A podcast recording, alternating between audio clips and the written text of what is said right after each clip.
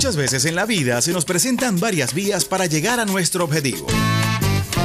Y ella todas las mañanas nos muestra la mejor y la más acertada. No te me vas a escapar decidida. Derrotamos al diablo en la calle. Espiritual. Con la bendición del comandante eterno, del comandante supremo de la Revolución Bolivariana, Hugo Rafael Chávez Frías. Y sin pelos en la lengua. No vamos a permitir bochinche. Quien se coma la luz, muchachos, ¿qué pasa? Isbemar Jiménez nos dará las herramientas precisas para tomar una. Nosotros sí estamos muy claros. Vía alterna. Sobre todo en la mañana.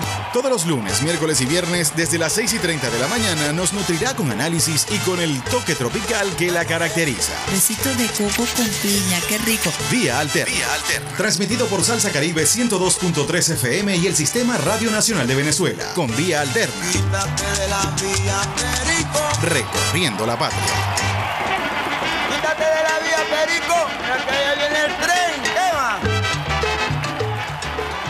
Muy, muy buenos días, usuarios y usuarias del Sistema Radio Nacional de Venezuela. Hoy es lunes, 14 de noviembre del año 2000.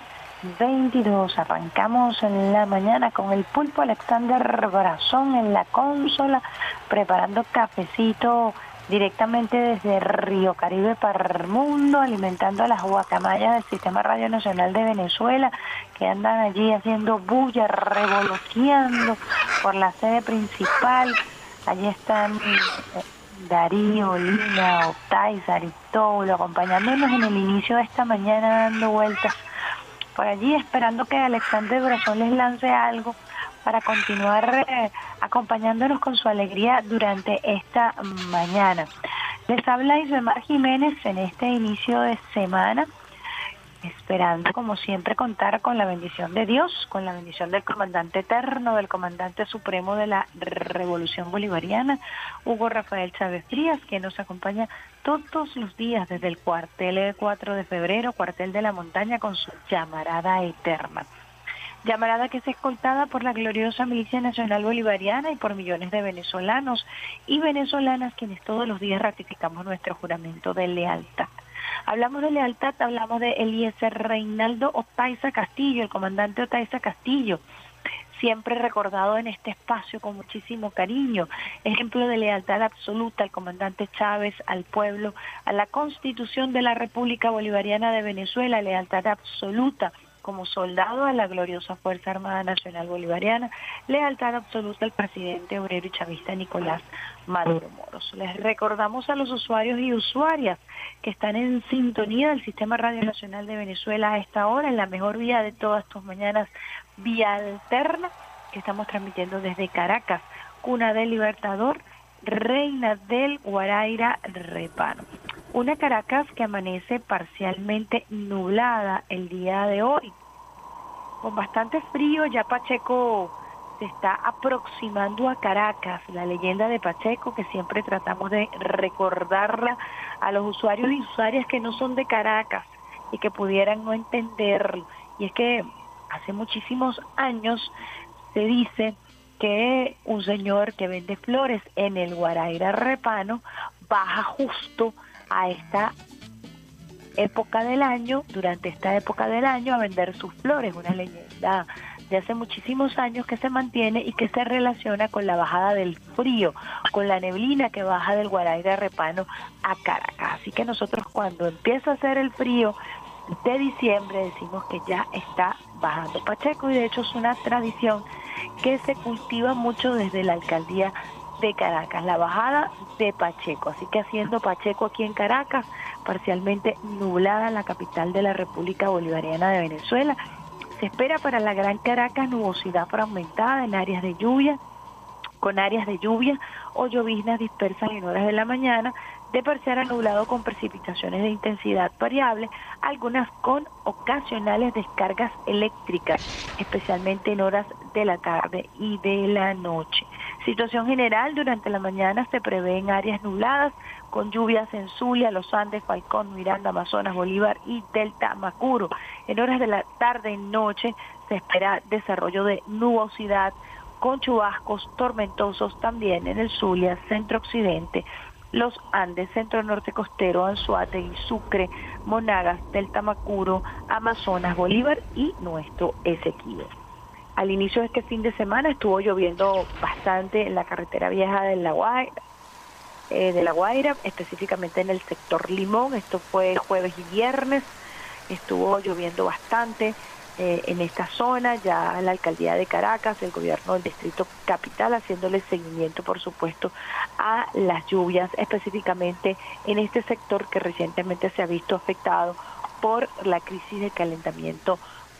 Hoy 14 de febrero, hoy 14 de febrero, hoy 14 de noviembre es el cumpleaños de mi madre, así que desde aquí le damos uh, una felicitación a Alexandre Brazón, una, una lluvia de besitos de coco con piña, felicitaciones a Ibeira del Socorro, Correa González, el día de ayer fue el día de la Virgen del Socorro, ella nace un 14 de noviembre y le colocan Ibeira del Socorro Correa González, así que felicitaciones, larga vida, muchísima salud a esta compatriota revolucionaria Isbeira del Socorro Correa González.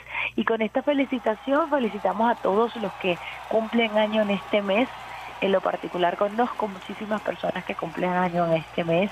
Un mes eh, muy cumpleañero, muy, muy, muy movido, muy agitado, porque además se comienzan a sentir cada vez más cerca las fiestas de Navidad. Y así hemos visto a toda Caracas y a todo el país, por supuesto, aprovechando estas fiestas navideñas para alumbrar nuestras calles, para compartir con nuestros niños, para salir de paseo. Así ha estado el país, así ha estado la gran Caracas, alumbrada, llena de colorido, llena de cantos. Y así se ha visto también en el interior del país a pesar de que ciertamente nos acompaña durante esta Navidad estos fenómenos y estas ondas tropicales que eh, han cruzado nuestro territorio y se tienen previsto que nos acompañen durante el mes de diciembre. Nosotros con la adaptabilidad, que es un concepto que se manejó eh, de manera muy fecunda, muy prolífera durante la COP y que se continúa manejando durante la COP 27 a propósito de la crisis de calentamiento global. ¿Cómo la humanidad se adapta a estas nuevas condiciones climatológicas? ¿Qué se requiere para ello? El financiamiento que se requiere para adaptarnos a las nuevas condiciones climatológicas del planeta Tierra generadas por el calentamiento global. Son los retos y los desafíos que se han discutido y que también ha llevado el presidente Nicolás Maduro Moros con muchísima fuerza y otros países de América Latina, países que además eh, producen la menor cantidad de gases de invernadero y sin embargo estamos padeciendo, al igual que África, por ejemplo, al, igual que todo, lo, todo el eje sur-sur, padeciendo eh, todo lo que tiene que ver con los cambios en nuestro clima, producto de la crisis del calentamiento global. Retos, desafíos que están allí latentes, que se han discutido y que tienen que continuar discutiéndose para tomar medidas a tiempo que impidan que se eleve la temperatura del, planeta, del planeta Tierra y que roce los 1.5 grados. Eso sería fatal, ese sería ya el punto de no retorno. Ya estamos alrededor del 1.2 tenemos poco tiempo para tomar las decisiones que son necesarias a nivel de gobiernos, a nivel de pueblos, para salvar nuestro planeta Tierra.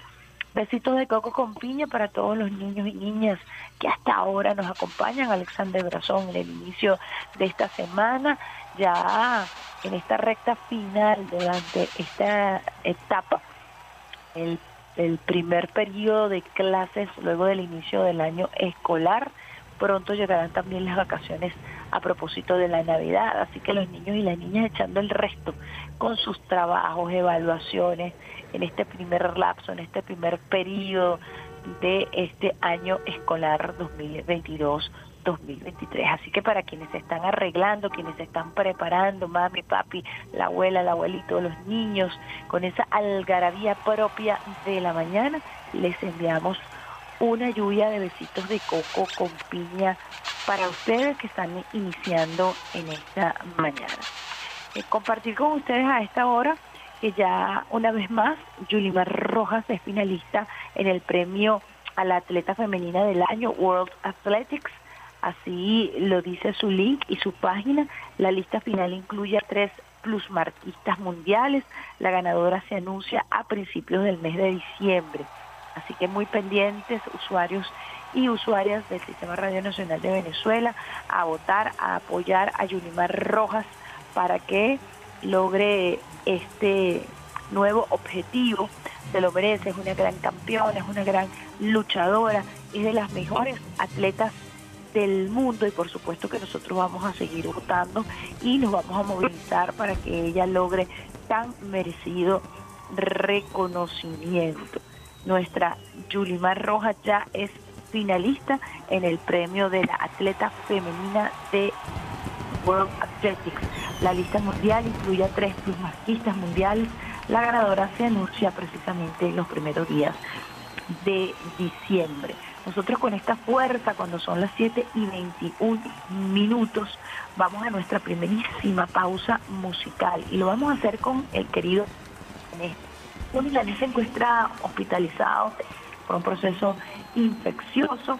Y desde aquí, desde Venezuela, nosotros le mandamos nuestro abrazo, abrazo solidario, nuestra buena vibra, nuestro amor, nuestro cariño. Y vamos con Pablo Milanés, el breve espacio en que no estás.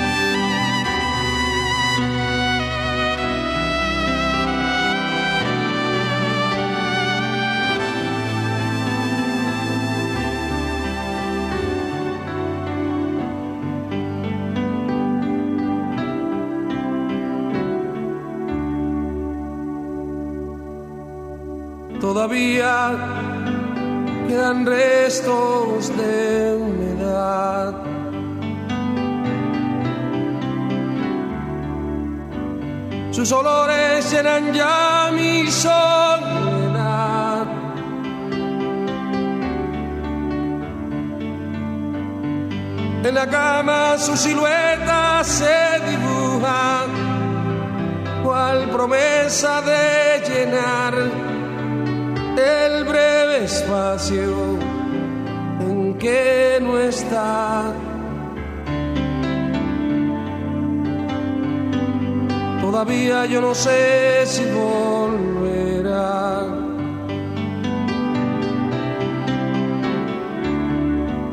Nadie sabe el día siguiente lo que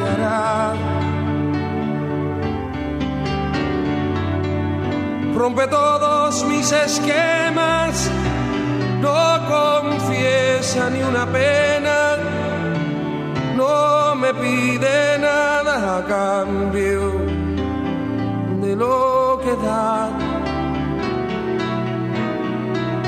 Suele ser violenta y tierna, no habla de uniones eternas, más entrega cual si hubiera solo un día para amar.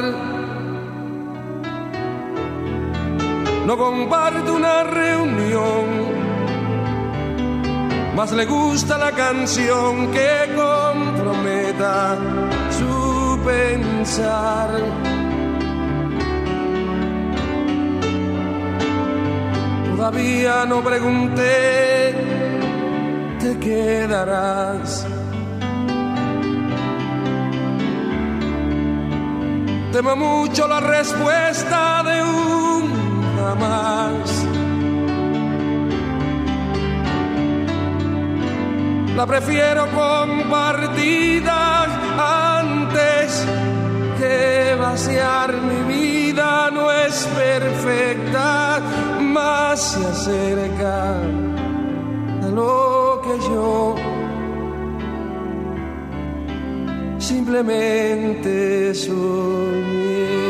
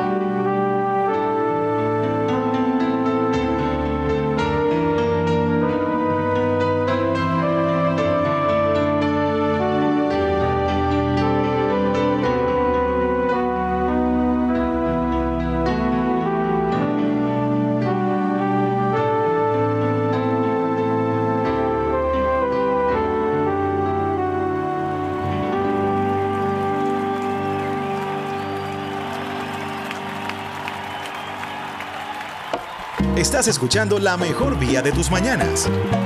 Vía Alterna. Vía Alterna. Con Isbe Mar Jiménez.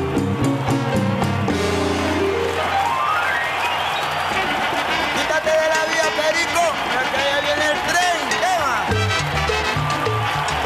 En breve espacio en estar nuestro queridísimo Pablo Milanés. Toda la buena vibra para este cantautor cubano de larga trayectoria de la nueva trova cubana. Con este hermoso tema, bueno, ustedes escuchan mi voz, todavía un poco engripada, pero para adelante. Hermosísimo tema de Pablo Milanés, con el que siempre me identifiqué, sobre todo por la frase, no es perfecta, pero se acerca a lo que yo siempre imaginé.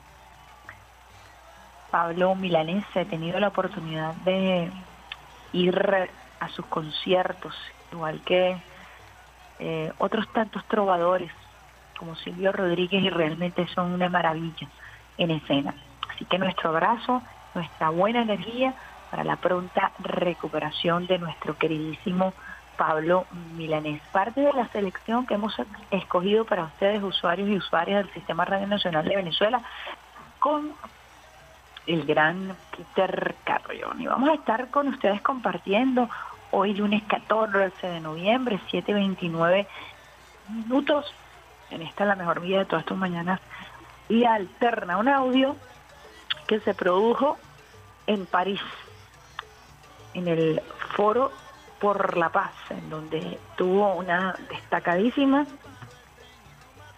intervención el enviado por el gobierno bolivariano a una nueva fase de reuniones con las oposiciones, en esta oportunidad con la presencia del presidente de Argentina, Alberto Fernández, con el presidente de Colombia, Gustavo Petro, con la canciller de Noruega y con el presidente francés Emmanuel Macron.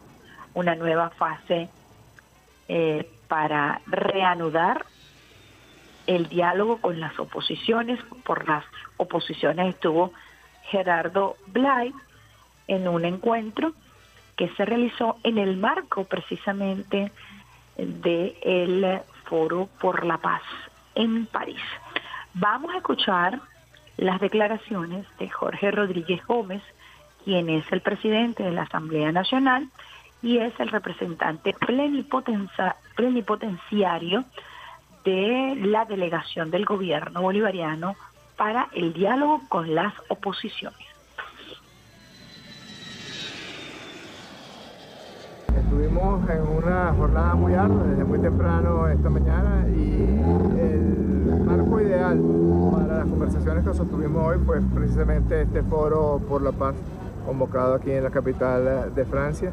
Una mesa muy importante donde participaron el presidente de Francia, Emmanuel Macron, el presidente de Argentina, Alberto Fernández, el presidente de Colombia, Gustavo Petro, la canciller eh, del Reino de Noruega, para ponerse a la orden en todo proceso de acompañamiento, de eh, facilitación, de eh, reanudación de, de las negociaciones y los diálogos entre un sector de la oposición venezolana y el gobierno bolivariano. Nosotros eh, hemos sido muy francos, hemos dicho que estamos en la mejor disposición para avanzar en un acuerdo general y que esa disposición pasa porque eh, la comunidad interna, la llamada comunidad internacional de verdad comprenda que con revólver en la cabeza y Venezuela tiene 762 revólveres en la cabeza, 762 sanciones contra nuestros empresarios, contra nuestra industria petrolera, contra nuestras líneas aéreas, contra nuestros productos agrícolas, contra nuestros viajeros,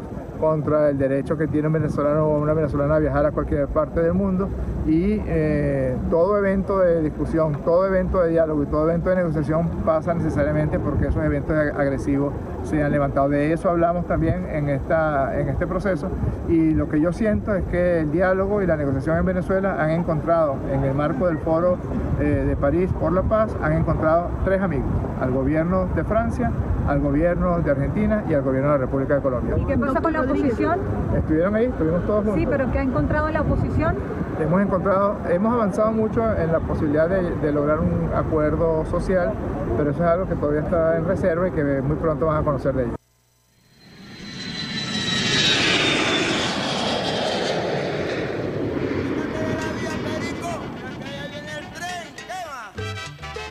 Importante frase de Jorge Rodríguez en este encuentro que se da en el marco del Foro de la Paz en París con Emmanuel Macron, Gustavo Petro, Alberto Fernández y la canciller de Noruega. A propósito de una nueva fase para el acompañamiento de las discusiones en Venezuela, del diálogo en Venezuela, fue muy claro. Jorge Rodríguez fue enfático. Hemos venido con la mejor disposición pero también somos claros que no es posible el diálogo con 762 sanciones, medidas coercitivas unilaterales, a las que calificó como pistolas apuntándole a la cabeza del pueblo venezolano.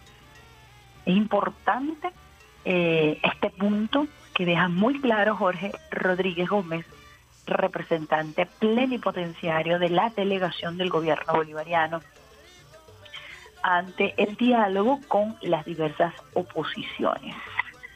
Mientras esto ocurre, y fíjense que uno entiende que resulta realmente contundente cada vez que Venezuela potencia el diálogo, cada vez que Venezuela y el presidente Nicolás Maduro Moros ha sido el presidente que más ha llamado al diálogo, ha dispuesto eh, desde eh, siempre eh, todos los escenarios posibles para que podamos nosotros encontrar una salida política versus a las ah, opciones de agresión imperial que se caracterizan precisamente por estas medidas unilaterales, coercitivas unilaterales, llamadas o mal llamadas sanciones, frente a la persecución financiera, frente al robo de nuestros activos, frente al robo de nuestro oro. Venezuela siempre, siempre ha optado por la paz, ha optado por el diálogo. Y en esta oportunidad, ya lo habíamos visto con el encuentro entre el presidente Nicolás Maduro Moros y el presidente de Francia, Emmanuel Macron, en un breve encuentro que se dio en el marco también de la COP27, como allí ya el presidente Nicolás Maduro Moros había dispuesto enviar al presidente de la Asamblea, a la Asamblea Nacional, Jorge Rodríguez, el representante plenipotenciario de la delegación de Venezuela ante eh, estas negociaciones, ante el diálogo, para enviarlo a este foro de París. Y así se cumplió la palabra, así se dio. Y mientras esto se da, pues la eh, comunidad europea, atendiendo por supuesto el llamado del imperialismo norteamericano, del hegemón, que continúa practicando estas uh, mal llamadas sanciones, no solamente en contra de Venezuela, en contra de Cuba, en contra de Irán, en contra de Rusia, a pesar de, de que han sido derrotados una y otra vez como modelo en diversas instancias en la Organización de las Naciones Unidas, continúan aplicando estas medidas que son criminales y que afectan a los pueblos que son víctimas de esta aplicación.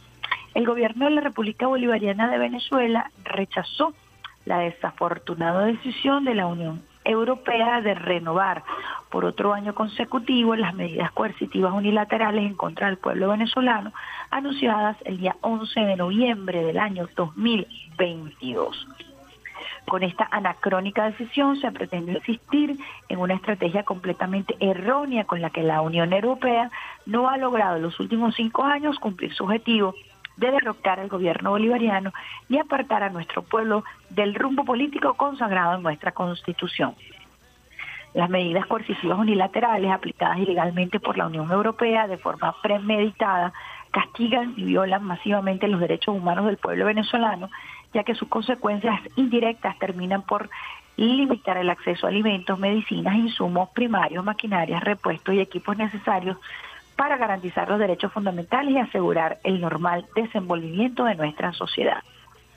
La decisión de la Unión Europea, publicada el mismo día en el cual el presidente Emmanuel Macron manifiesta públicamente la voluntad de apoyar las negociaciones entre el gobierno de Venezuela y un sector de la oposición, es incoherente, subrayamos esto, y constituye una bofetada a la iniciativa francesa denominada Foro por la Paz repudiamos la política insana de recurrir a estas herramientas de chantaje político, contrariando los principios democráticos y de derechos humanos, instituyendo una peligrosa práctica contraria a los principios del derecho internacional.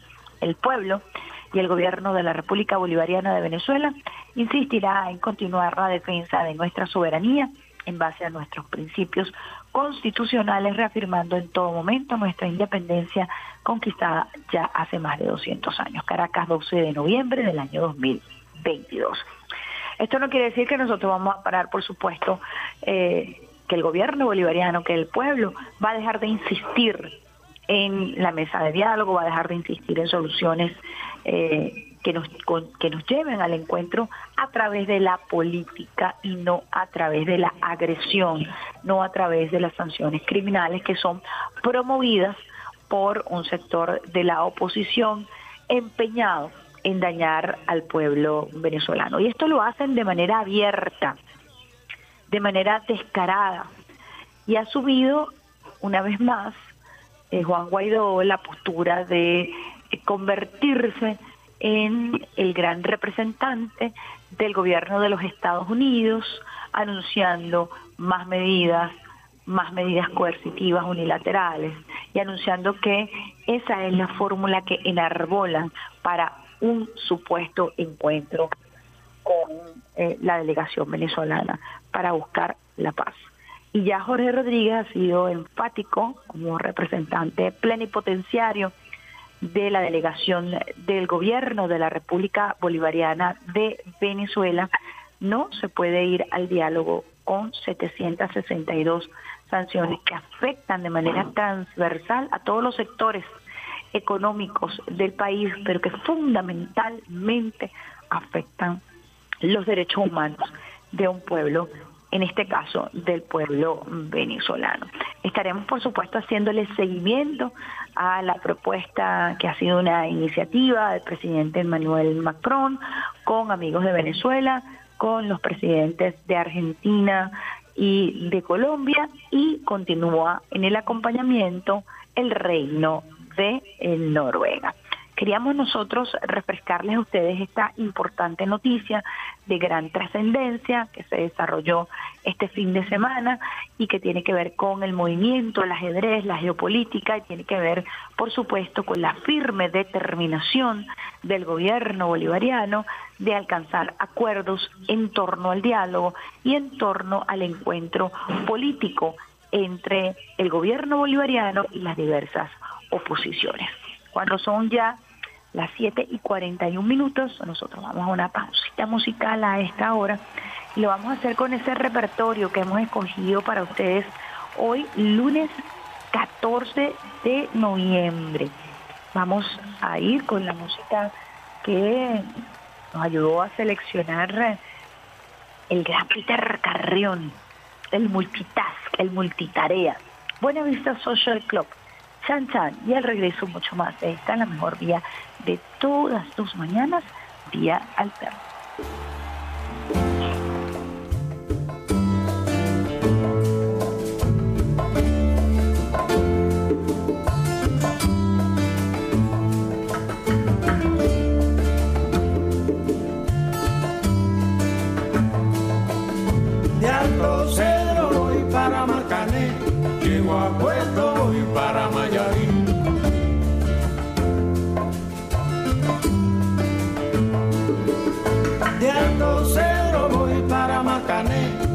Llego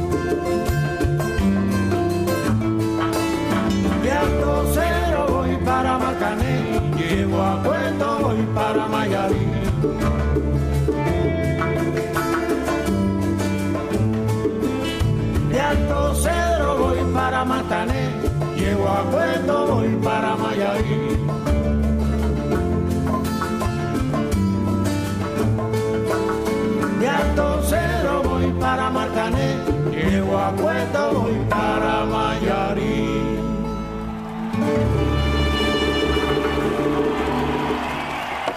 Estás escuchando la mejor vía de tus mañanas.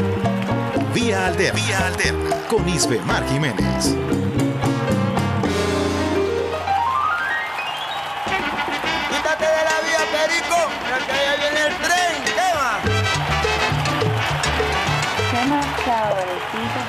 Arrancar esta mañana de hoy, 14 de noviembre del año 2022, con estas leyendas eh, de Cuba. Buenavista Social Club. Definitivamente una referencia musical de Cuba con este temazo Chan Chan para arrancar la semana sabroso con esa cadencia caribeña, con esa cadencia cubana. Chan Chan para compartir con ustedes, usuarios y usuarias del Sistema Radio Nacional de Venezuela, 7 y 46 minutos. Y mientras los Estados Unidos y la comunidad europea insisten en la debacle de las sanciones, que cada vez más van deslegitimando su política exterior y que además van socavando su credibilidad en el ajedrez de la geopolítica internacional para muestra un botón lo que ha ocurrido con Rusia y el impacto que esto ha generado en todo el continente europeo, una crisis económica inédita, una inflación inédita en la historia de este continente europeo. Sin embargo, continúan empecinados en la persecución, en las sanciones, en esa visión de eh, el gran tutor que se cree o el gran gendarme necesario, como lo dijera Vallenilla Lanza en algún momento aquí en Venezuela, el gran gendarme necesario, la garrota y la sana, el garrote y la zanahoria, que es la política que aplican eh, comúnmente los demócratas. Por un lado te doy garrotes y por otro lado te ofrezco alguna que otra chuchería, alguna que otra prebenda. Eso es eh, palabras más, palabras menos, lo que ha caracterizado la política exterior, sobre todo de los demócratas, y en este caso una política exterior bien confusa, la de Joe Biden, que ha dejado prácticamente aislado a los Estados Unidos con uno que otro aliado que ha atrevido a, o que se ha atrevido a continuar en esta, en esta política de vasallaje, ¿verdad? Mientras tanto, la República Bolivariana de Venezuela continúa su rumbo por el sendero de la diplomacia de paz, que ha sido la diplomacia que nos ha dejado el comandante Chávez, que ha liderado el presidente Nicolás Maduro Moros, y el día de ayer dimos un paso muy importante con eh, la comisión mixta, la novena reunión de la comisión mixta de alto nivel Irán-Venezuela. En esta oportunidad, la comisión mixta la preside el ministro de Transporte, Ramón Velázquez Araguayán, quien estuvo acompañado del ministro de Agricultura, Wilmer Castro Soteldo, la vicepresidenta sectorial para Ciencia, Tecnología, Salud y Educación, Gabriela Jiménez, entre otros miembros del gobierno eh, bolivariano, entre otros representantes de algunos sectores, sobre todo para potenciar el área de ciencia y el área de tecnología. Vamos a escuchar palabras del ministro del Transporte en esta apertura de la novena comisión mixta de alto nivel Irán-Venezuela.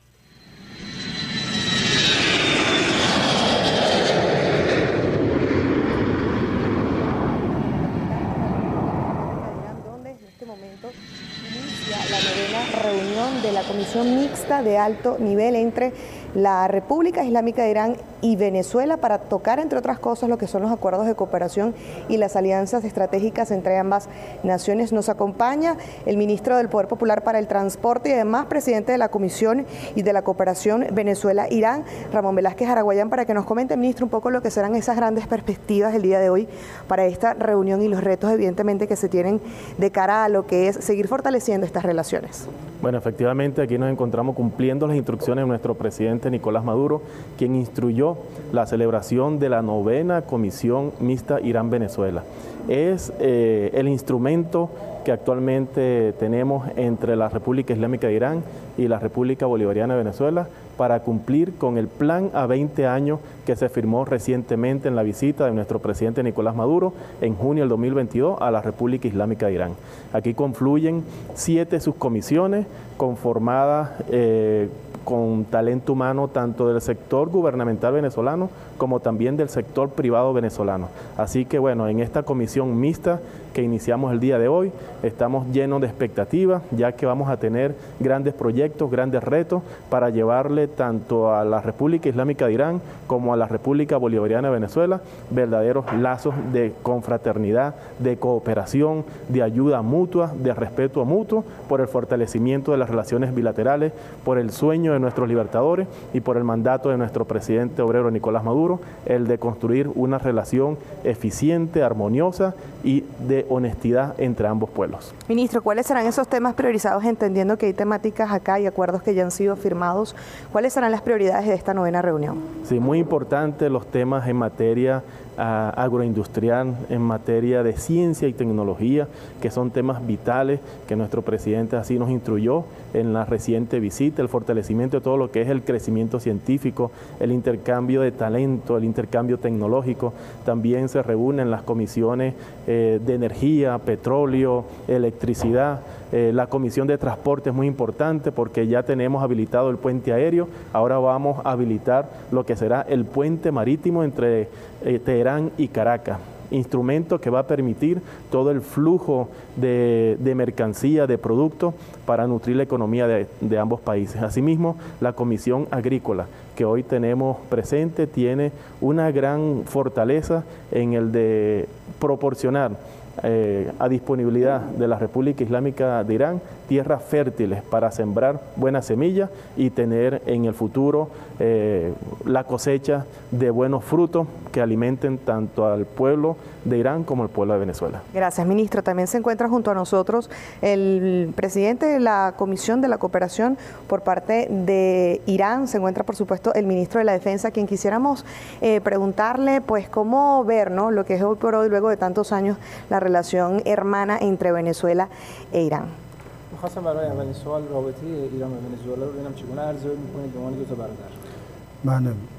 ببینید کشور ونزوئلا از یک جایگاه بسیار بالایی و موقعیت خاصی در منطقه آمریکای جنوبی برخوردار هست Eh, Venezuela entonces tiene una buena posición, una buena situación en América Latina.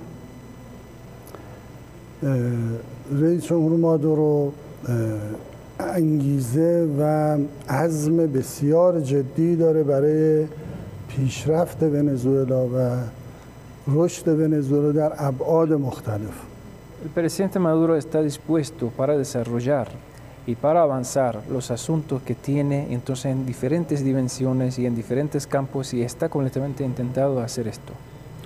ما اراده ایشون رو تحسین میکنیم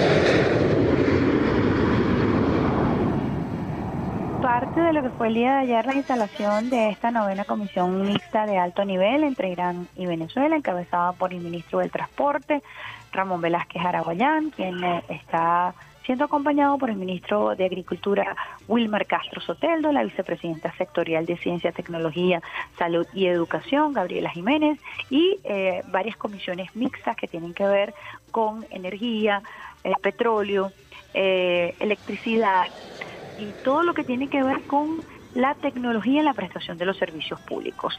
Muy importante el tema de la agroindustria, como lo destacaba el ministro Ramón Velázquez Araguayán, y en el área de transporte anunciaba que así como ya está listo el puente aéreo, eh, se pretende en los, en los próximos días de iniciar con el puente marítimo para el transporte de mercancías que beneficie a ambos países. Como parte de los acuerdos suscritos entre Irán y Venezuela, llegan a los primeros mil vehículos ensamblados, producto de la alianza estratégica sostenida en la expoferia científica, tecnológica e industrial entre ambas naciones. Así lo informó el ministro del Poder Popular para el Transporte, Ramón Velázquez Araguayán, en compañía del presidente de la empresa Saipa, Mohamed Ali Teimuri, en la ciudad de Teherán, capital de la nación Para este año estarían arribando a Venezuela 3.000 vehículos y los primeros 1.000 vehículos están saliendo ya del puerto de Bandar Abbas hacia el país para llegar el próximo 20 de noviembre, anunció el ministro Velázquez Araguayán. Al mismo tiempo destacó que serán dos tipos de vehículos iraníes, el WIC, el Quick, perdón, y el Zaina, que llega, estarán llegando a Venezuela. Ambos automóviles ofrecen un maravilloso motor de 1.5 que por cada 100 kilómetros consume apenas 7 litros de combustible económico y rendidor. Entre tanto, el presidente de la empresa Saipa, Mohamed Ali Teimuri, envió un saludo al jefe de Estado venezolano y enfatizó que la fábrica posee la línea de producción desde hace más de 40 años. Poseemos más de 20 empresas petroquímicas que se están preparando para nosotros y fabricando materiales que necesitamos y con otras empresas que nos están ayudando en las diferentes áreas del producto automotriz. Así que les llevamos a ustedes información acerca de lo que ha sido esta instalación de la novena Comisión Mixta de Alto Nivel entre Irán y Venezuela. Hoy continúan las mesas de trabajo en el área de ciencia y tecnología, en el área de transporte, en el área de agroindustria y seguramente les estaremos llevando más detalles acerca de eh, estas actividades muy pendientes del sistema bolivariano de comunicación e información para estar atentos acerca del desarrollo de esta comisión mixta de alto nivel, la novena, entre Irán y Venezuela. 7 y 57 minutos, Alexander Brazón. Vamos a una pausa musical a esta hora. que nos deja por allí Peter Carrión, Camila Cabello, Habana? Y al regreso, mucho más. Lluvia de besitos de coco con piña incluido. De esta, la mejor vía de todas tus mañanas, y al.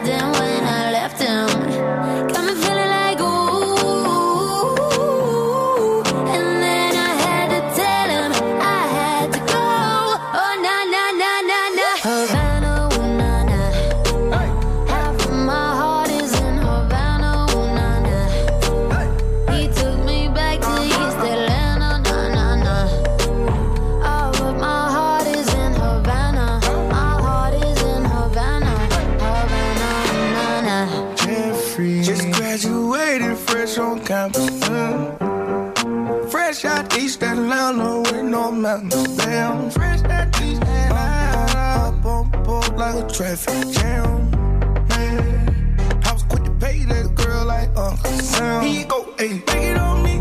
Hey, shout the craving on me, get the beating on me, on me. She waited on me, then shout the caking on me, got the bacon on me. This is history and I'm making on me, on me. Point blank, close range, that feed.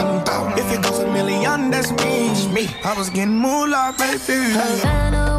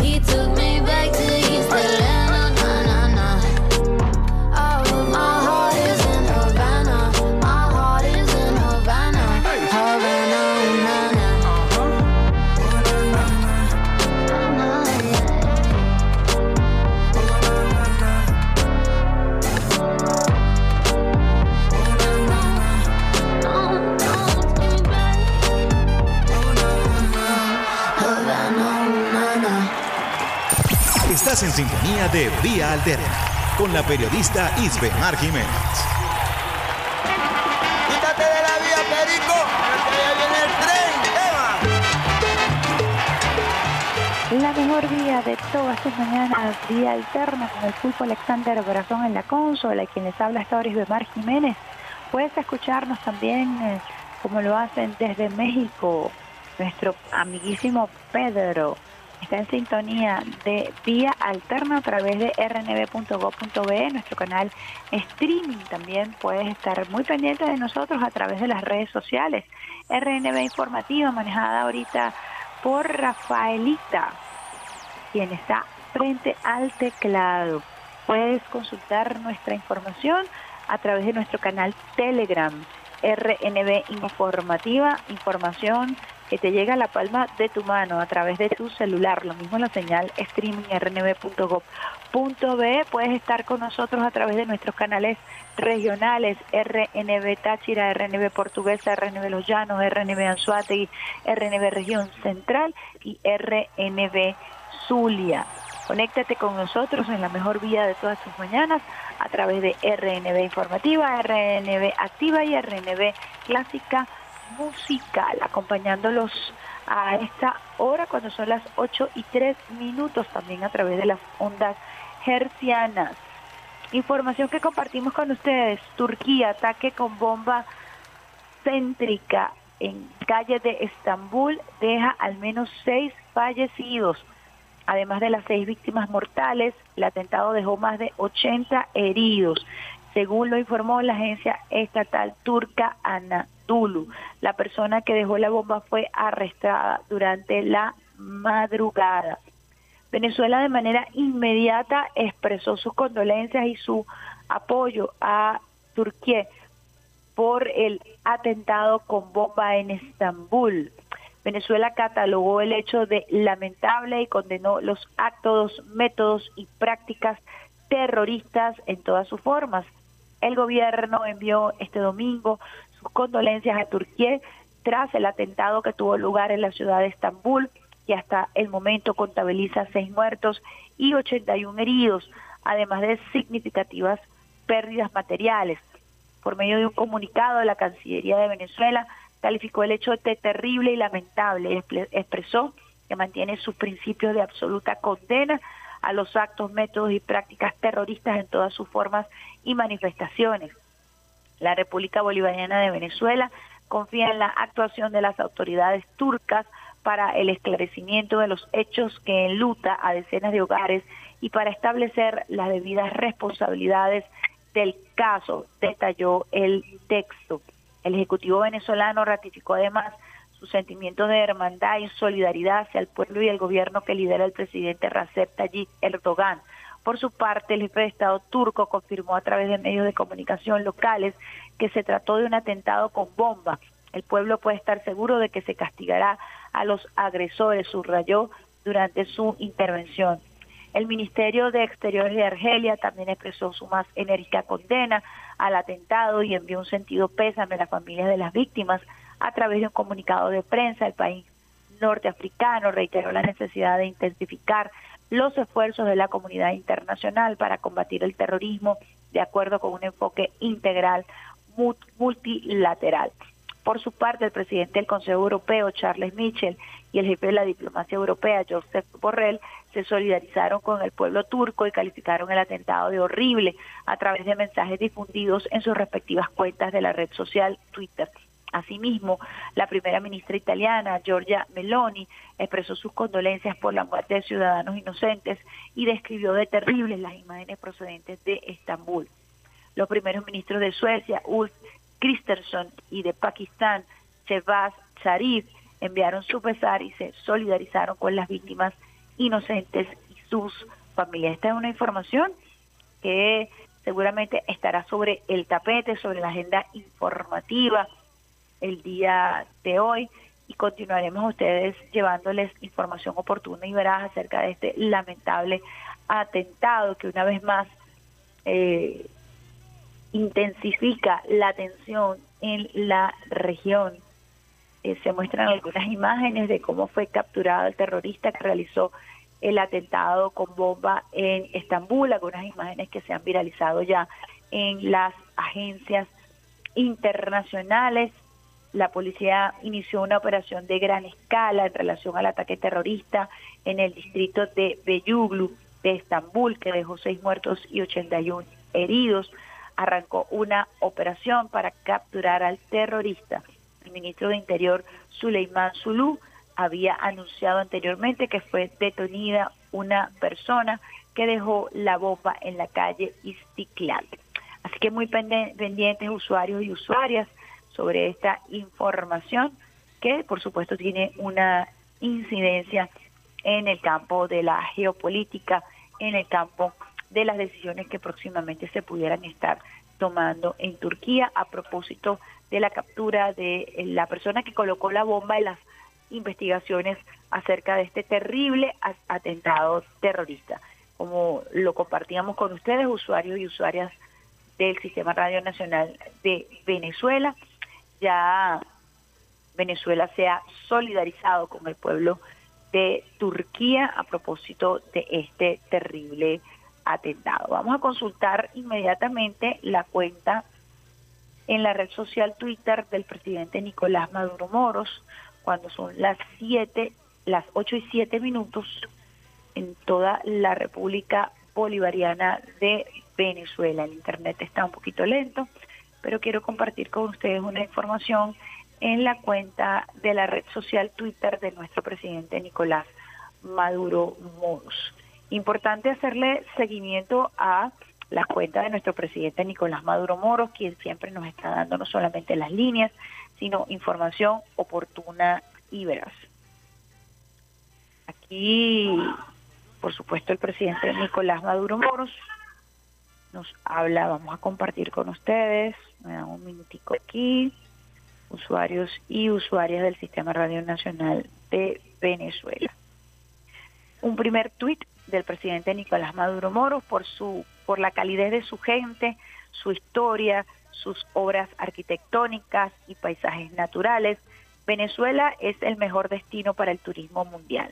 Nuestras puertas están abiertas para quienes quieran venir a disfrutar de las bellezas de nuestro país.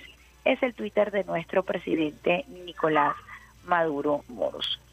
También a través de eh, Venezolana de Televisión y a través de nuestros medios se está haciendo pública una carta que ha recibido el presidente Nicolás Maduro Moros de diversos países. Vamos a compartir con ustedes a las 8 y 9 minutos segmentos de esta carta muy importante que vamos a estar después colgando en nuestras redes sociales. Excelentísimo señor Nicolás Maduro Moros, presidente de la República Bolivariana de Venezuela, fecha 14 de noviembre del año 2022. Somos un grupo de expresidentes, cancilleres, ministros, parlamentarios e intelectuales suramericanos que buscamos aportar a los desafíos del tiempo presente.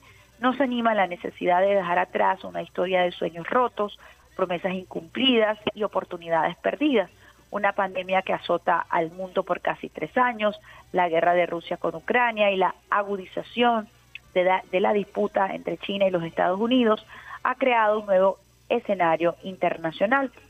La población tal cual se organizó hasta hoy en esta cuestión, así lo están haciendo también las nuevas viejas formas de integración asimétrica entre países centrales y periféricos.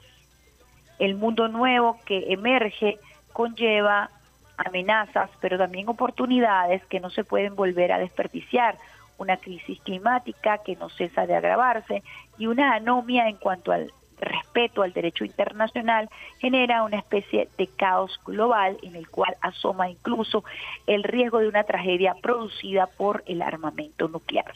Se requiere una intervención urgente de los organismos multilaterales los que hoy en día están desgraciadamente debilitados y son a menudo imponentes. Les recordamos que estamos leyendo una carta que recibe hoy 14 de noviembre el presidente Nicolás Maduro Moros, presidente de la República Bolivariana de Venezuela, una carta, una carta que recibe de parte de expresidentes, cancilleres, ministros parlamentarios e intelectuales suramericanos. Continuamos leyendo la misiva. La hegemonía norteamericana está desafiada por la emergencia de China, nación milenaria. Por su parte, la Unión Europea busca defender su modelo de cohesión social. Estimado presidente, nos asiste la convicción que este cuadro no es inexorable. Nuestra región puede más.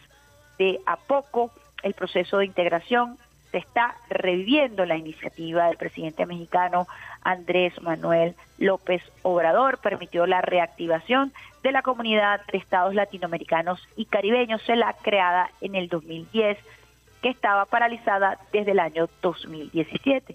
La cumbre celebrada en septiembre del 2021 hizo posible el reencuentro y la adopción de una importante tarea o un plan de acción en materia de autosuficiencia sanitaria destinada a fortalecer la producción y distribución de medicamentos, en especial vacunas, en vista de reducir nuestra dependencia externa.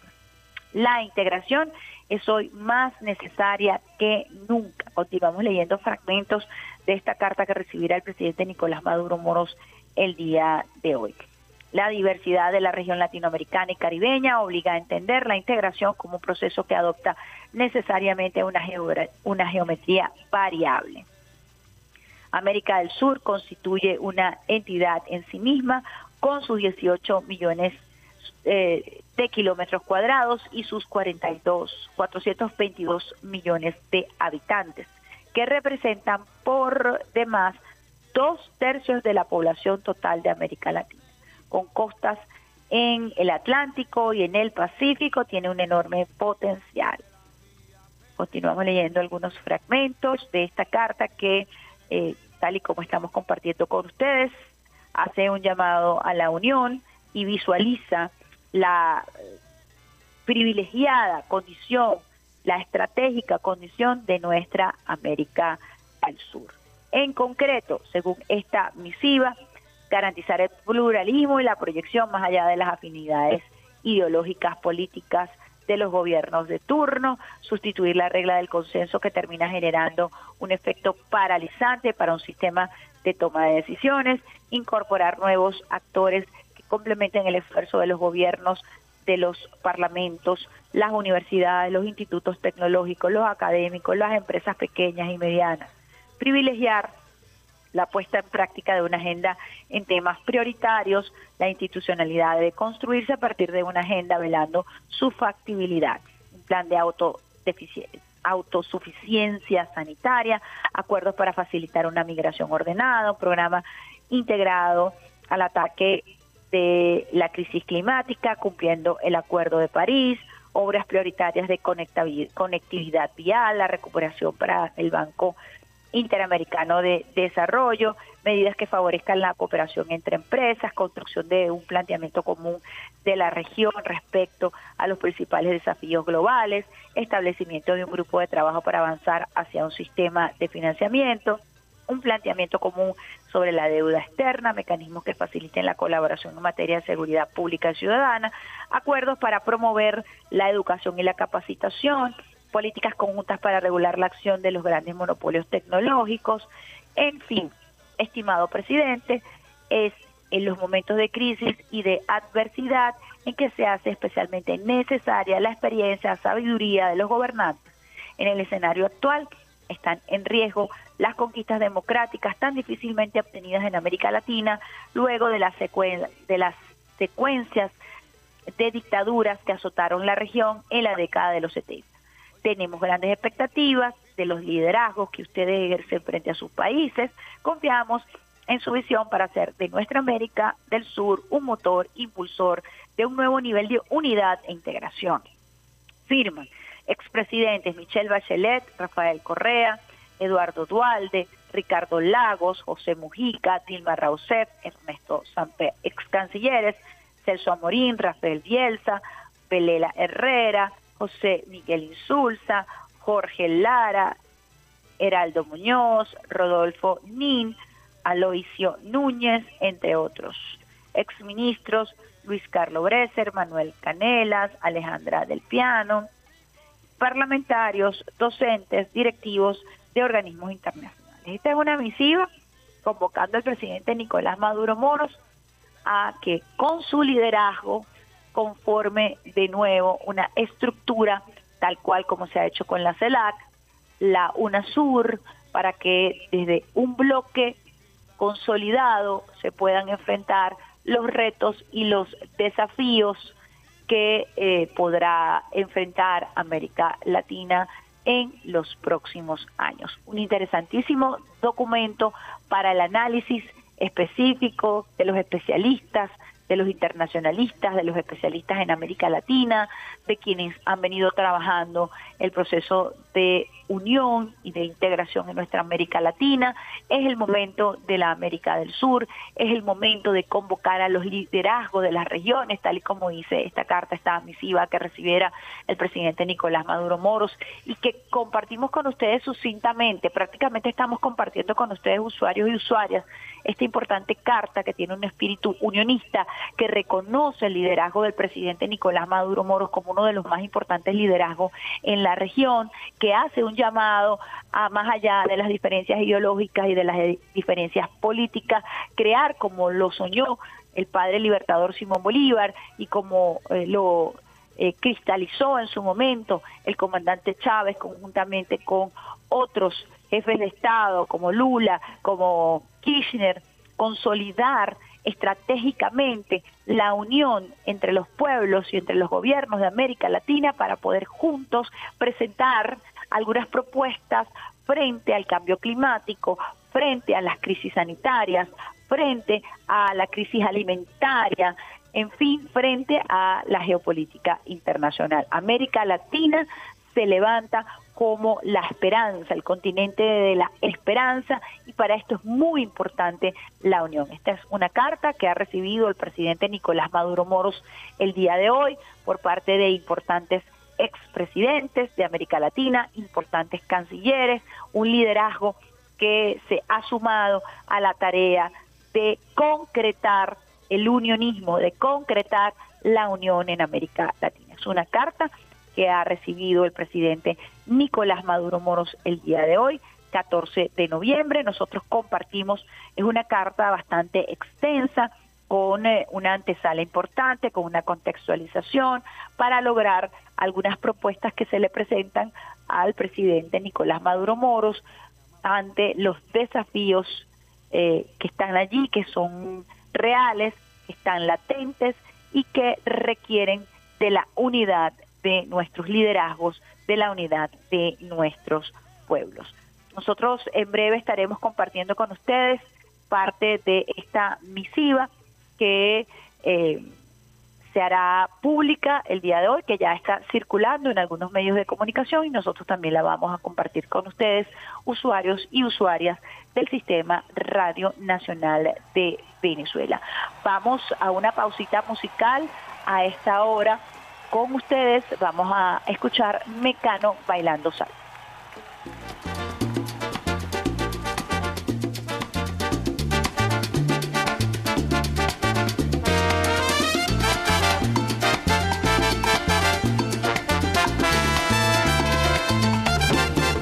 Sola en mitad de la pista, reconocí a la Carmela en acción. Yo te conozco de vista, dije acercándome con decisión. Ven pa' acá, fisonomista, y dando un giro con transpiración, me regó por aspersión. Bailando salsa, bailando salsa, bailando salsa en el estela, al son del ritmo sabrosón caderas de Carmela.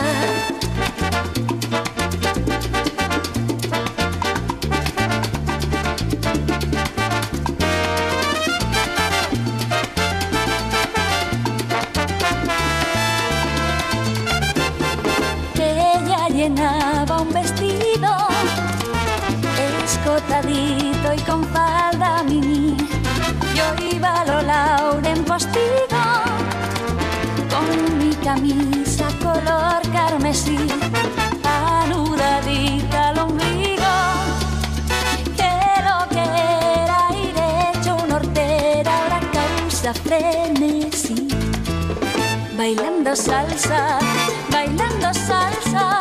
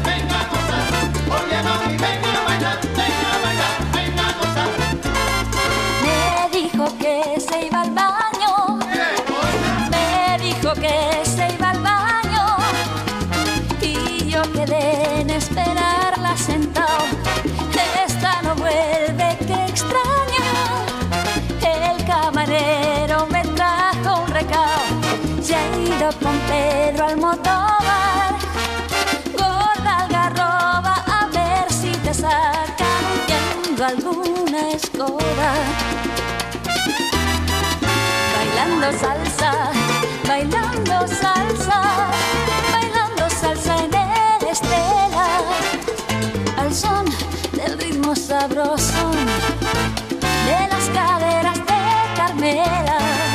Y la tía está de vicio, acompáñala al servicio. Bailando salsa con Carmela. Está acomodaticio, acompáñala al servicio. Si vas una noche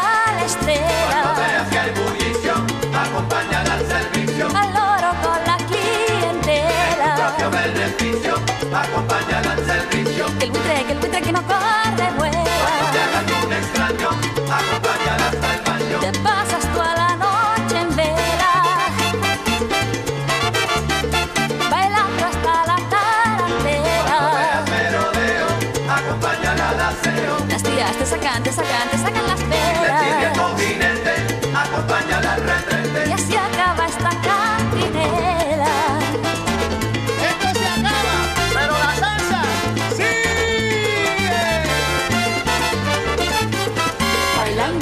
salsa. Bailando salsa. Bailando salsa. Estás en sintonía de Vía Alterna por Salsa Caribe 102.3 FM y el Sistema Radio Nacional de Venezuela. Quítate de la vía, Perico, que ya viene el tren, tema. Bailando salsa con Mecano, en esta versión extraordinaria que hiciera el grupo Mecano, Ana Roja como vocalista. Está en sintonía de la mejor vida de todas tus mañanas, vía alterna en la consola. El pulpo Alexander Brazón y quien les habla hasta ahora, Ismar Jiménez con nuestra entrevista del día de hoy y tenemos al mayor general Carlos Pérez Ampueda, quien es el viceministro para la gestión de riesgo y protección civil. Lo tenemos porque el día 13 de noviembre es el día de cumpleaños de protección civil y vamos a compartir con el mayor general todos los desafíos a propósito de esta crisis climática que trae consigo el manejo de la gestión nacional de riesgo. Buenos días, mayor general, viceministro. Buenos días a todos los oyentes de Radio Nacional de Venezuela. Y Jiménez, ¿cómo estás tú? Buenos días para todos. Muy bien, encantada de compartir con ustedes. Primero, quisiera unas palabras suyas a propósito del aniversario de protección civil. Allí los vimos eh, desplegados en este día muy especial, específicamente en el sector las tejerías, pero desplegados en todo el territorio nacional con el sistema de gestión, de gestión de riesgo como lo ha instruido el presidente Nicolás Maduro Moros.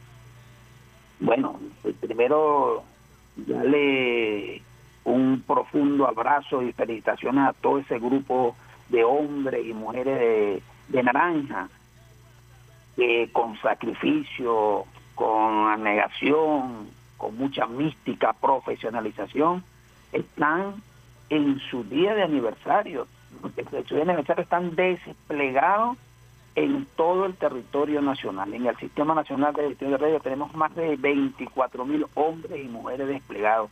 Bueno, y qué día más bonito este fin de semana nosotros quisimos compartir con este maravilloso héroe y, y lo hicimos haciendo un abordaje, un abordaje de evaluación de daño, de análisis de necesidades y profilaxia social en la zona de impacto de tejería. Ahí tuve, se, se, hizo un abordaje de más de 2.500 hombres y mujeres atendiendo esa zona afectada en pleno desarrollo con, y en concordancia con su cumpleaños. Hicimos un, en vez de hacer un acto, hicimos un abordaje en el, en el terreno y compartimos con todos estos hombres y mujeres y con esas comunidades afectadas, pero bueno, con entrega, con, mucha negación, con mucho sacrificio.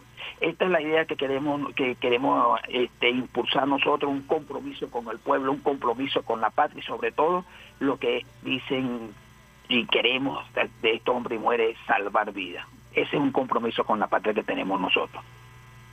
Importante porque eh, ha habido una reconfiguración en función precisamente de las tareas de protección civil y es que se ha creado un sistema nacional de gestión de riesgo precisamente para acompañar la extensa tarea que en algún momento solamente se llamó protección civil, pero que hoy por hoy abarca áreas de pedagogía, de acompañamiento a las comunidades para mitigar los riesgos. Yo quisiera que hablara usted un poco de este enfoque para darle la dimensión justa al trabajo que se realiza. Bueno, realmente fíjate, como tú bien lo decías, nosotros en el con, a raíz de toda esta esta nueva estas nuevas amenazas que hemos tenido estas nuevas vulnerabilidades todos los nuevos riesgos que han surgido ahorita con los cambios climáticos bueno nosotros tenemos un sistema nacional de gestión de riesgos nacido de un plan nacional. Pero qué nos permite a nosotros este sistema nacional de gestión de riesgos bueno lo que nos permite a nosotros es tener, revisar, buscar nuevas tecnologías y soportes de información.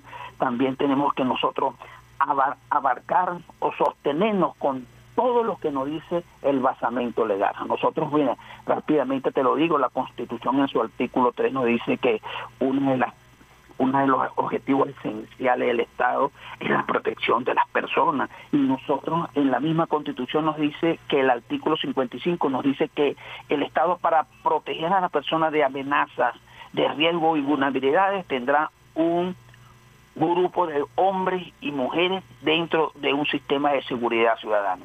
Y que el 332 establece cuáles son esos grupos de hombres. Bomberos, protección civil. Y en ese artículo 332, ahí nos apalancamos nosotros para generar un sistema de gestión de riesgo que nos permita estudiar todos los aspectos socioculturales, educativos, todos los aspectos físico-territoriales de, de todas las caracterización de las amenazas sísmicas, hidrológicas, eh, climáticas, todas estas incendios a través de todo el ordenamiento, con los mapas de riesgo que tenemos a disposición. ¿Por qué no nombramos un sistema? Bueno, porque aquí tenemos un grupo de hombres y mujeres dentro de los bomberos, tenemos los bomberos, tenemos protección civil, tenemos unos unos equipos técnicos científicos como es el INAMEC que está dentro del Sistema Nacional de Gestión de Riesgo, tenemos a FUNBICI que está dentro del Sistema Nacional de Riesgo. Y entonces cuando tú sumas que tenemos equipos técnicos científicos con un grupo de hombres y mujeres especialistas en evaluación de daños y necesidades para atender emergencias y desastres, bueno, estamos en un grupo, estamos en un sistema coordinado, articulado para atender y darle una respuesta inmediata al pueblo. Importante esa visión. Quisiera que nos enumerara los institutos que forman parte de este Sistema Nacional de Gestión de Riesgo. Usted ya hablaba del INAMEC, de FUNBICIS, no sé si existe otro, pero sería bueno para eh, visibilizarlos en medio de toda esta, esta estrategia que nos permite a nosotros abordar de manera integral una serie de sucesos inesperados que pudieran ser producto del calentamiento global o cualquier otro tipo de emergencia que pueda abocarse o que pueda ser eh, eh, tratada directamente por el gestión eh, por el Sistema Nacional de Gestión de Riesgo. Bueno, fíjate, te, decía, te, te, te explicaba que el sistema de gestión de riesgo está compuesto por protección civil, bomberos, INAMEC, tenemos Funvici y hay un grupo importante que tengo mencionado que son todos los hombres y mujeres que están de voluntarios.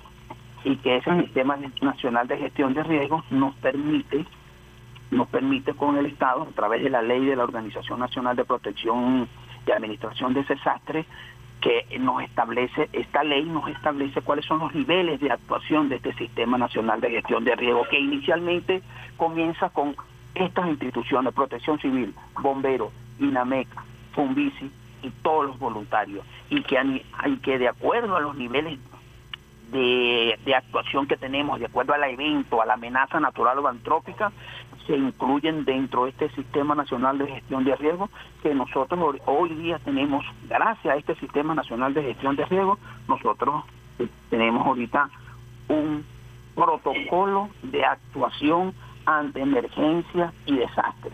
Y este protocolo de actuación de emergencia y desastre está bien establecido en esta ley de organización nacional cuando nos establece los niveles, cada vez que hay un evento, el, el alcalde con su municipio da una respuesta con su sistema nacional que tiene a la mano, que son bomberos y protección civil y voluntarios, y al mismo nivel va aumentando el mismo el, artículo 28, 29, 30 hasta el artículo 34 nos dice que cuando pasa al nivel del alcalde actúa el Estado con el gobernador y si este nivel sobrepasa la capacidad de respuesta actúa el Sistema Nacional de Gestión de Riesgos, que es el apoyo de todos los grupos a nivel nacional para atender a una a, un Estado. Pero si es desbordado todo este Sistema Nacional de Gestión de Riesgos, entonces hay un sistema integral implementado por el Estado, que es el Plan Nacional de Gestión de Riesgos para atender emergencias y desastres, cuando todos los ministerios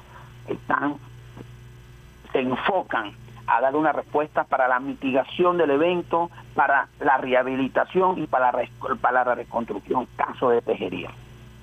Eh, le iba justo a preguntar cómo funcionó este protocolo en el caso de tejerías, que es el caso más reciente y que además ha sido presentado a nivel internacional como un modelo para atender una situación de emergencia eh, como fue el caso de tejería.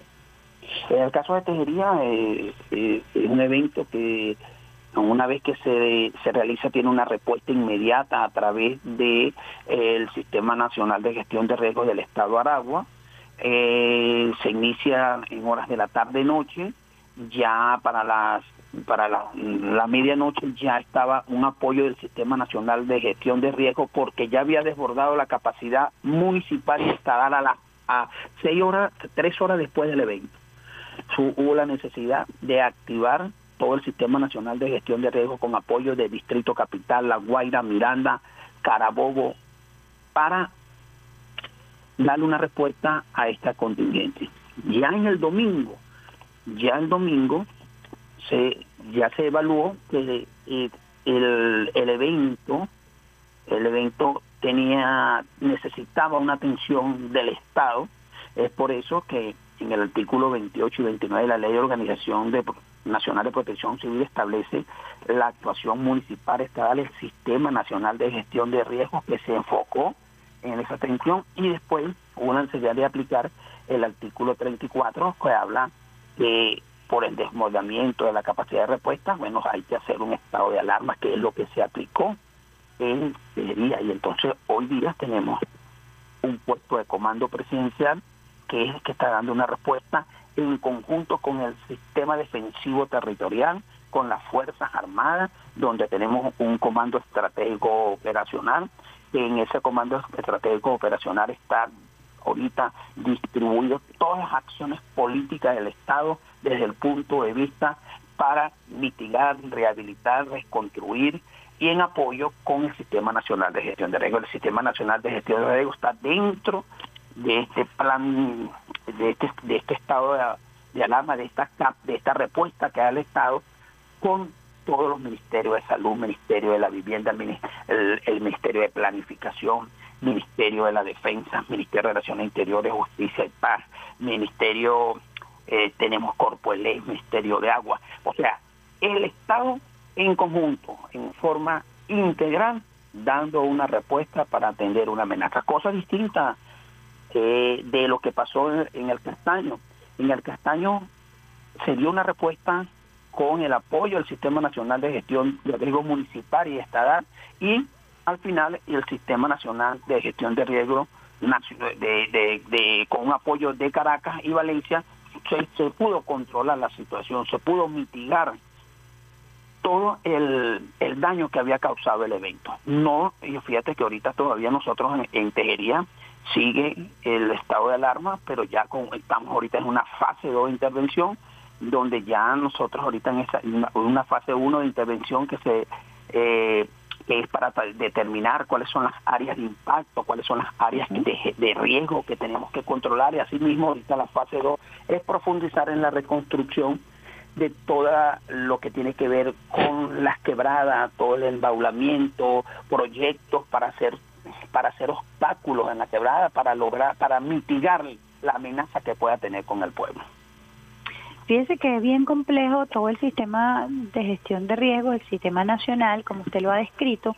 Sin embargo, está bien organizado y está también en función de unos eh, de unas alarmas sistema de alarmas que tienen colores. Yo quisiera que usted eh, le explicara un poco a los usuarios y las usuarias ese semáforo que se utiliza para definir los niveles de alerta en, en medio de diferentes dificultades que se puedan eh, presentar, diferentes tipos de emergencia. Bueno, fíjese, primero debo, debo decirle que nosotros en la gestión de riesgos, que la gestión de riesgos siempre es un proceso social, pues siempre orientado a la implementación, ejecución de políticas y planes, todo esto para la reducción y para los manejos de desastres, para atender emergencias, y que tenemos diseñado y que estamos activando y hemos activado en diferentes sitios un plan comunitario de gestión integral de riesgos, que nos permite a nosotros el plan comunitario de, gestión integral de riesgo, bueno, eh, organizarnos con la comunidad. Nosotros eh, tenemos que trabajar en función del sistema defensivo territorial con las comunidades, con los cuadrantes de paz, porque esta es una de las formas que nosotros podemos, lo primero que tenemos que hacer nosotros es identificar cuáles son los riesgos de la comunidad. Y con la identificación de los riesgos de la comunidad, nosotros tenemos que elaborar los mapas de riesgo comunitario. Y estos mapas de riesgo comunitario es los que nos va a preparar y alertar para dar una respuesta inmediata. De manera que nosotros, que esto es un compromiso de todos, esto no es un compromiso nada más del Sistema Nacional de Gestión de Riesgo. Cuando tú me dices que nosotros tenemos unos sistemas de alarma, que tenemos definidos unos colores, naranja, amarillo, verde, para decirle a la comunidad si estamos en un nivel de alerta, en un nivel de preparación, en un nivel de evacuación. Bueno, lo más importante es que este compromiso de todo es que nosotros tenemos que conocer la comunidad. Y, con, y conociendo la comunidad tenemos que conocer los riesgos que tenemos dentro de la comunidad. Y para conocer los riesgos dentro de la comunidad tenemos que empezar a tener una cultura de prevención desde la casa, desde la escuela, desde la iglesia, una cultura de prevención integral que nos permita a todos conocer que tenemos una quebrada y que esa quebrada tiene niveles de riesgo y que, y que la determinamos a través de cualquier sistema, no solamente puede ser un color naranja o un color amarillo, pero nosotros ahorita estamos utilizando por esto esta política de, de, del plan comunitario para atender, conocer los niveles de riesgo, las zonas vulnerables, proponer acciones correctivas. Mira, cuando tú conoces, cuando tú conoces en tu comunidad que tienes riesgos, que tienes amenazas y que para disminuir esos riesgos, esta amenaza, debes crear un sistema, así como tienes, como crees el sistema comunitario de gestión de riesgos, tienes que crear un sistema de alarma. ¿Qué hace el sistema de alarma? El sistema de alarma lo que hace es decirle a las personas que en un caso del plan de lluvia, que a medida que va, tenemos, eh, tenemos equipos, tenemos pluviómetros satelitales y tenemos pluviómetros comunitarios. El pluviómetro comunitario nos permite decir la capacidad, los, la, la, la, la cantidad de agua que nos está cayendo en esos momentos. Entonces, si nosotros tenemos que los niveles de agua son superiores y que pueden causar un desbordamiento o una quebrada, nosotros vamos generando dentro de las quebradas tenemos los pluviómetros comunitarios y además de eso colocamos niveles que van aumentando y entonces cuando está en el nivel ah, este verde ya nosotros estamos hay un, hay un nivel que está aumentando cuando llegamos al amarillo tenemos un nivel de alerta y cuando llegamos a un nivel de, de naranja tenemos que un nivel de actuación, de evacuación, antes de que llegue el nivel rojo de desbordamiento. Cuando tenemos desbordamiento tenemos inundaciones. Entonces, ¿cuáles son las mayores afectaciones que hemos tenido con el plan de lluvia? Anegaciones y inundaciones. Anegaciones cuando llueve mucho y la saturación de los suelos, el colapso de los drenajes, permite que el agua se quede estancada y entonces tenemos anegaciones de las casas. Pero cuando tenemos desborde de ríos o quebradas y estas a la vez van a las casas, bueno, son inundaciones. Entonces por eso tenemos la anegación, una entrada y salida de agua, esa entrada y salida de agua una vez que finalice la lluvia, que eh, dejen de colapsar los drenajes, bajan los niveles y las inundaciones son las que nos dejan afectaciones más fuertes y entonces en las inundaciones por los desbordamientos, lo que tenemos los deslizamientos, tenemos todo lo que pasó en Tejería, tenemos lo que pasó en el Castaño, tenemos lo que pasó en Mérida. Qué interesante además. Es el plan comunitario de gestión integral de riesgo, que todas las personas conozcan, que haya una cultura de educación y que nosotros podemos estar preparados para responder ante una emergencia con el fortalecimiento de la capacidad de respuesta comunitaria. ¿Cómo hace una comunidad para agregarse, para recibir esta formación? ¿Cómo se contactan con ustedes para que puedan ellos organizarse en función de sus niveles de riesgo? Nosotros no tienen que buscarnos a nosotros. ¿Qué hizo el Sistema Nacional de Gestión de Riesgo? Nosotros fuimos a la estructura política que está bien organizada. Fuimos a los comités de las estructuras políticas, los cuadrantes de paz. Entonces el Sistema Nacional de Gestión de Riesgo se está integrando a los cuadrantes de paz. No tiene que ir nosotros, nosotros vamos a preparar, vamos a capacitar. Y entonces con la estructura política, con esa organización que ya tiene el gobierno nacional, nosotros estamos, estamos ahorita en los cuadrantes de paz, estamos en las mesas de trabajo de los cuadrantes de paz y estamos haciendo un abordaje para con el pueblo, con la comunidad, conocer cuáles son sus amenazas, cuáles son sus vulnerabilidades y proponer acciones correctivas para eliminar y no generar nuevos riesgos. Cuando nosotros le decimos a la comunidad, mira, esta quebrada no se puede construir a los alrededores de la quebrada, eso tiene un margen de 50 metros, nosotros estamos creando, estamos creando una cultura, de manera que cuando lleguen nuevos inquilinos que quieran ingresar a la comunidad no deben generar nuevos riesgos, ya deben saber que no pueden construir ahí, que las casas no pueden ser construidas en forma que no estén controladas por el Estado. Debe haber un control del Estado de todo, del todo el desarrollo territorial para ir a eliminar la amenaza y registrar y conocer todas las capacidades. Mira, es importante, fíjate lo que te estoy diciendo.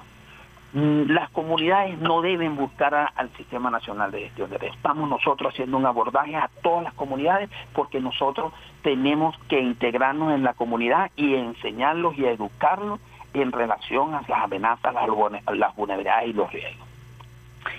Eh, en este momento, frente a la crisis climática, el presidente Nicolás Maduro Moros ha llamado a hacer especial hincapié en este trabajo pedagógico. Usted también hablaba de las escuelas, la importancia de ir a las escuelas. Conozco que también tienen un plan que no solamente trabaja con los cuadrantes de paz, sino que también se han dedicado a ir a los colegios a tratar de iniciar toda esta cultura de prevención que usted ha calificado como muy importante y que ciertamente lo es.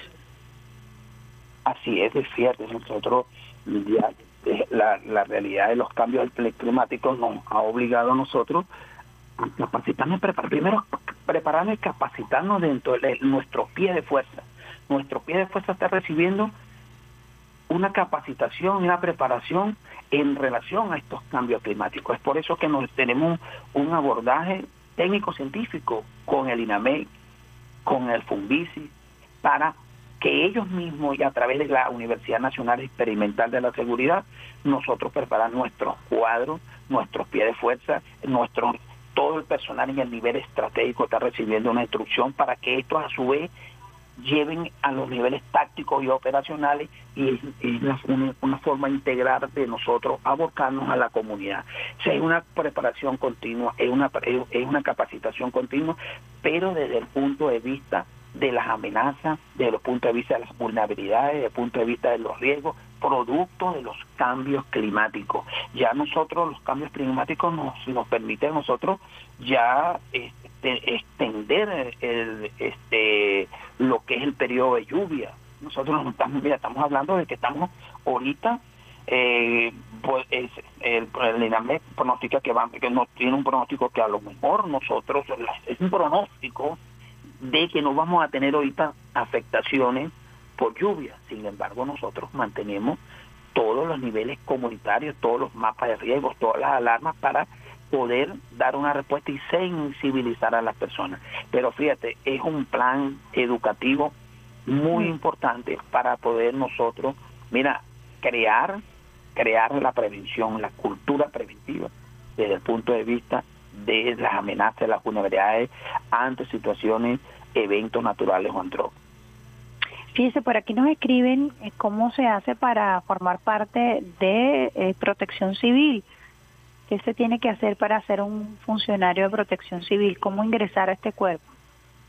Nosotros tenemos eh, un programa de formación, un programa nacional de formación a través de la Universidad Nacional Experimental de la Seguridad, que la, la UNE está distribuida en todos los estados todos los estados tienen un núcleo de la Universidad Nacional Experimental de la Seguridad y en todos los estados está funcionando el Programa Nacional de Formación para Bomberos y para Protección Civil.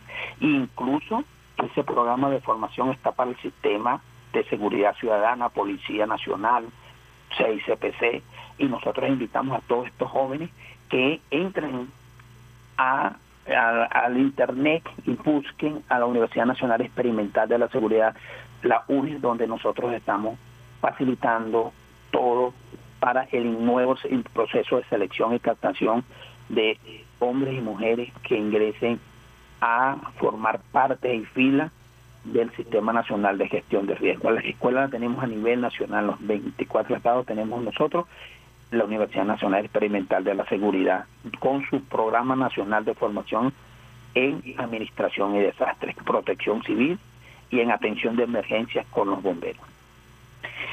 ¿Cuántos funcionarios tienen desplegados en estos momentos o cuántos funcionarios forman parte de este sistema eh, nacional de gestión de riesgo y protección civil?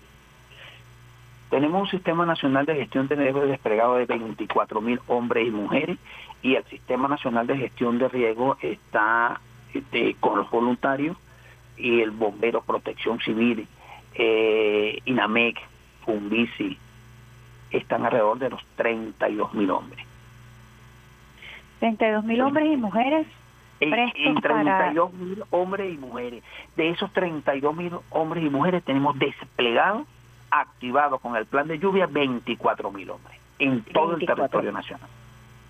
Bueno, nuestro reconocimiento mayor general a todos esos hombres y mujeres que en estos momentos de muchísima dificultad, sobre todo en la región norte costera de nuestro país, con las diversas ondas tropicales que han transitado y las que quedan por pasar, se han activado de manera oportuna y veraz para el acompañamiento, pero además que perennemente están haciendo ese trabajo que usted decía de hormiguita, de ir a los cuadrantes de paz y generar una cultura de la prevención, que es realmente lo más importante. Nuestro reconocimiento y nuestra felicitación, Mayor General. Gracias, gracias y gracias, Iván por toda esta oportunidad que me das y a todos los radioescuchas de la Radio Nacional de Venezuela. Bueno, y nosotros desde aquí les damos un fuerte abrazo y ahorita nos unimos a esa felicitación tuya con ese grupo de hombres y mujeres. Y bueno, y ante esta temporada de lluvia, nosotros formamos a la a comunidad que debe activar, debe tomar en cuenta todas las condiciones de lluvia antes de salir a un sitio, de manera de estar seguro, debe, y a las mismas comunidades, los cuadrantes de paz, debemos articularnos con nosotros para activar los sistemas de alerta comunitaria para determinar todas las vulnerabilidades, todas las amenazas de la comunidad, tomar en cuenta que el periodo de lluvia ha saturado mucho los suelos, que vamos, que podemos tener deslizamiento, por, una llovina que sea breve, que sean precipitaciones débi- débiles, pero con la saturación de los suelos no puede generar deslizamiento en las autopistas, no puede eh, generar deslizamiento en las troncales. Tomen en cuenta todo eso. Si ven una quebrada que se ha desbordado, no intenten cruzarla ni con los vehículos, no intenten cruzarla a pie. Eso es- son unas medidas que de prevención y protección muy importantes que deben tomar en cuenta cuando generen precipitaciones con tormentas eléctricas en relación con los aparatos eléctricos deben guardar, eh, debe tener disponible siempre linterna, su botiquín de primeros auxilios. Entonces, bueno, es una serie de, de medidas que nosotros queremos que tomen en cuenta. Si va a viajar y está lloviendo, hágala por extrema necesidad y tomen las precauciones en la vía, debido a lo que estamos diciendo de los deslizamientos. Considerar que tenemos crecidas súbitas de quebrada, no utilizarlas ahorita para balneario, tomar en cuenta que esta crecida súbita a veces no da tiempo de hacer una evacuación. Esto es importante considerar, estar atento a las señales que podrían eh, de parte del Sistema Nacional de Gestión de Riesgo. Nosotros trabajamos en conjunto, recibimos la información de los pluviómetros, recibimos la información del INAMEC y en ese sentido nosotros generamos las alarmas, generamos los mapas de riesgo e informamos a la comunidad. Bueno, muchísimas gracias, Mayor General. Además, eh, reconocerle su capacidad pedagógica.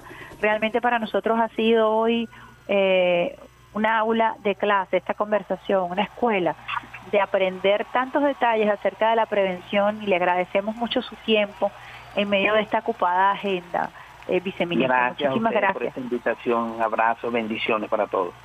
Amén. Mayor General Carlos Pérez Ampueda, viceministro para la gestión de riesgo y protección civil, a propósito de un nuevo aniversario de protección civil, este pasado 13 de noviembre. Fíjense qué importante información que comparte con nosotros y que debemos nosotros mantener siempre al día la información acerca de eh, la formación y la prevención en la gestión de riesgo y sobre todo la organización en la comunidad, en los cuadrantes de paz para prevenir según los diferentes sistemas de alerta, verde, amarillo, naranja, rojo, como lo explicara el viceministro para la gestión de riesgo y protección civil. Nosotros agradecemos esta información que compartimos con ustedes, usuarios y usuarias, cuando son las 9 y 53 minutos. No queremos eh, despedir el programa sin mencionar una información que acaba de compartir con nosotros el doctor Ricardo León. El número, hoy es el día 14 de noviembre, Día Mundial de la Diabetes, enfermedad metabólica, que hoy tiene un enfoque totalmente diferente.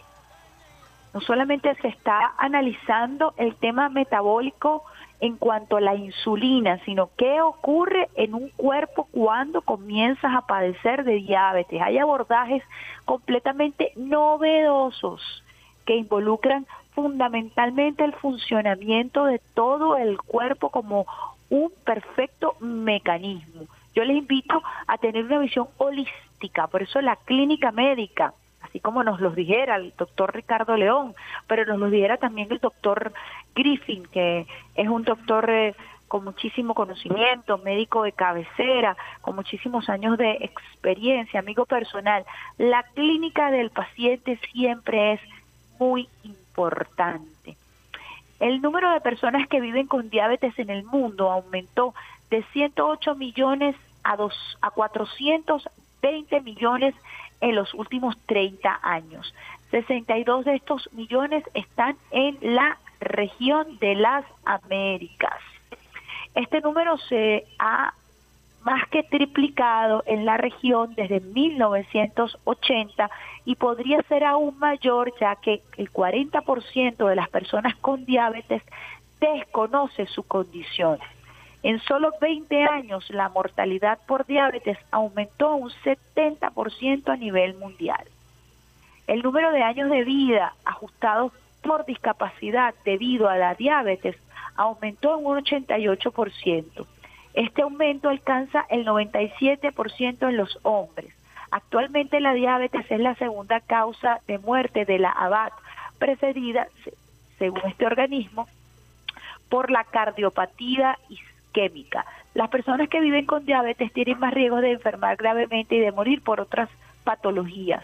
La diabetes está entre los cinco principales factores de riesgo relacionados con la salud para la tuberculosis. La diabetes es la principal causa de ceguera en personas entre 40 y 74 años. La depresión es dos veces más frecuente en personas con diabetes que en aquellas que no la tienen. El estrés y la ansiedad que produce vivir con la diabetes repercuten negativamente en la evolución de la enfermedad debido a un autocuidado insuficiente, la falta de adherencia al tratamiento y episodios de hipo o hiperglicemia. Las personas que viven con diabetes tienen hasta tres veces más riesgo de fallecer por enfermedades cardiovasculares. Las personas que viven con diabetes tienen el doble riesgo de desarrollar un cuadro severo y de fallecer por COVID-19. 14 de noviembre, Día Mundial de la Diabetes. Les invito a comer mejor, a combinar mejor sus alimentos, a hacer ejercicio, el post-COVID está muy vinculado a los desórdenes metabólicos y es importante hacerle seguimiento. Ya el COVID prolongado, las secuelas de COVID está incorporada según la Organización Mundial de la Salud en los protocolos que hay que atender como parte de la pandemia. Así que cualquier síntoma que tú sientas, no lo descuides. Ve a tu médico de cabecera, un médico que tenga esa visión integral, que tenga esa visión de la clínica. No te automediques, ni tampoco comiences a tratar eh, eh, estas afectaciones de manera eh, desorganizada. Siempre busca un médico que tenga una visión integral de tu cuerpo, que evalúe el funcionamiento de tu cuerpo y sobre todo que te escuche. Es muy importante que el médico escuche al paciente, más allá de los exámenes médicos, más allá de los exámenes laboratorios, escuchar al cuerpo, el paciente escucha al cuerpo y el médico escucha al paciente. Es una recomendación personalísima que le hago a todos los usuarios y a las usuarias del Sistema Radio Nacional de Venezuela. Nosotros con esta información, cuando son las 8 y 58 minutos de la mañana, nos despedimos con el gran sonero de Venezuela. Oscar de León como un volcán. Los espero el próximo miércoles bien tempranito, 7 de la mañana, con esta, la mejor vía de todas tus mañanas. Besitos de coco con piña para todos ustedes. Saludos a Alexander Brazón en la consola, al gran Peter Carrioni, quien les habla, Ibemar Jiménez. Los espero el próximo miércoles. Chao, chao.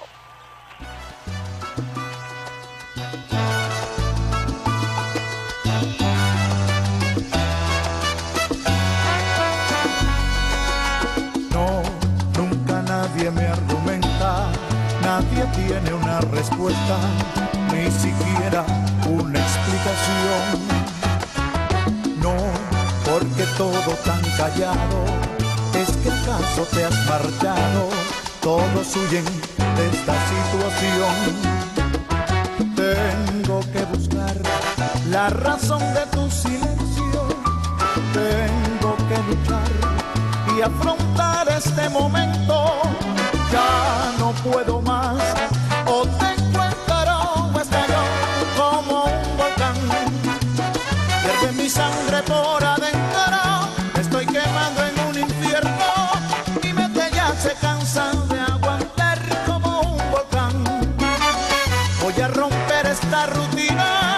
la que me ahoga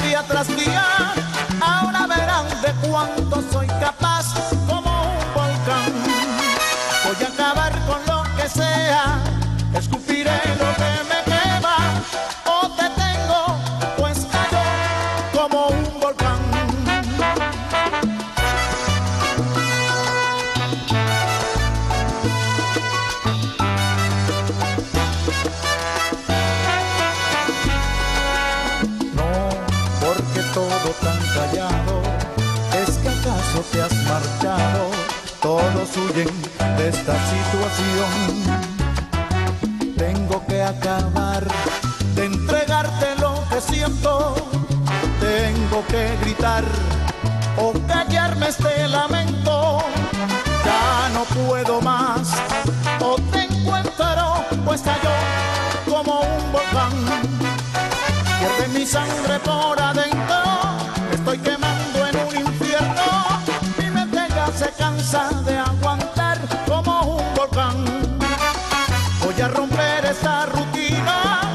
que me ahoga.